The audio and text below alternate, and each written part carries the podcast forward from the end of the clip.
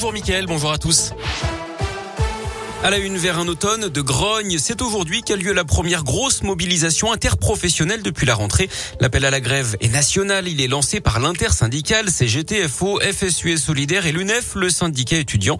Côté revendication, elle ne manque pas. Jean-Michel Gourgaud est le secrétaire général de la CGT dans la région. Les motifs de mécontentement sont là, de grosses mobilisations ce 5 octobre pour que les salariés revendiquent leur euh, retour sur investissement par rapport à cette crise euh, sanitaire, économique, sociale qu'on a connue, puisque on voit bien qu'il y a des profits énormes qui sont réalisés, des bénéfices records au CAC 40, la richesse des milliardaires a progressé quand même en un an de 40%, soit 170 milliards d'euros, c'est quand même pas rien. Et puis pour les salariés, par contre, eh bien c'est rien sur les salaires, c'est rien sur les pensions. Par contre, c'est la hausse des prix du gaz, de l'électricité, du carburant, du sucre, des pâtes, de la charcuterie, des fruits, des légumes. Quoi. Voilà, on peut pas laisser un gouvernement utiliser la crise de cette manière pour placer encore plus de régression pour le monde du travail. Des manifs sont prévus un peu partout dans la région. Aujourd'hui, il sera question également de l'assurance chômage. Attention, ça va également causer des perturbations dans les gares, dans les écoles, dans les cantines ou encore dans les crèches.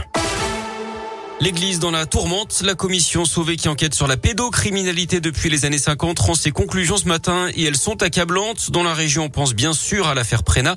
Au total, 6500 personnes ont témoigné pendant ces deux ans et demi de travaux. Le rapport fait 2500 pages. Il révèle un nombre effarant de prédateurs recensés parmi les religieux entre 2900 et 3200. Et encore, il s'agit d'une estimation minimale d'après les rapporteurs de cette commission. La victime, les victimes, elles se comptent par centaines de milliers. La commission qui va d'ailleurs proposer un de les dédommager, mais aussi de réformer la gouvernance de l'Église. Le coup d'envoi du sommet de l'élevage à la Grande Val d'Auvergne à Cournon, près de Clermont aujourd'hui. 2000 animaux sont présentés, plus de 1500 exposants réunis jusqu'à vendredi. 95 000 visiteurs sont attendus, dont certains candidats à la présidentielle. L'événement, le rappel, avait été annulé l'an dernier à cause de l'épidémie. Fin de la galère pour les geeks. La panne générale des réseaux sociaux est finalement résolue. L'ensemble des applis du groupe Facebook ont planté hier après-midi WhatsApp, Instagram ou encore Messenger. Impossible de se connecter. C'est finalement revenu progressivement cette nuit et tout fonctionne à nouveau ce matin. Les aveux du principal suspect dans l'affaire de la mort d'une Stéphanoise de 50 ans, son corps avait été retrouvé samedi matin dans un pré à Monistrol-sur-Loire en Haute-Loire. L'homme de 24 ans qui s'est présenté à la gendarmerie a reconnu avoir percuté la victime avec sa voiture, mais il parle d'un accident. Il a été mis en examen et placé sous contrôle judiciaire d'après le progrès. Les suites du derby dimanche soir entre Saint-Etienne et Lyon, d'après le programme, supporter de 23 ans a été placé en garde à vue et sera jugé prochainement. Deux fumigènes ont été retrouvés dans, un dans son caleçon.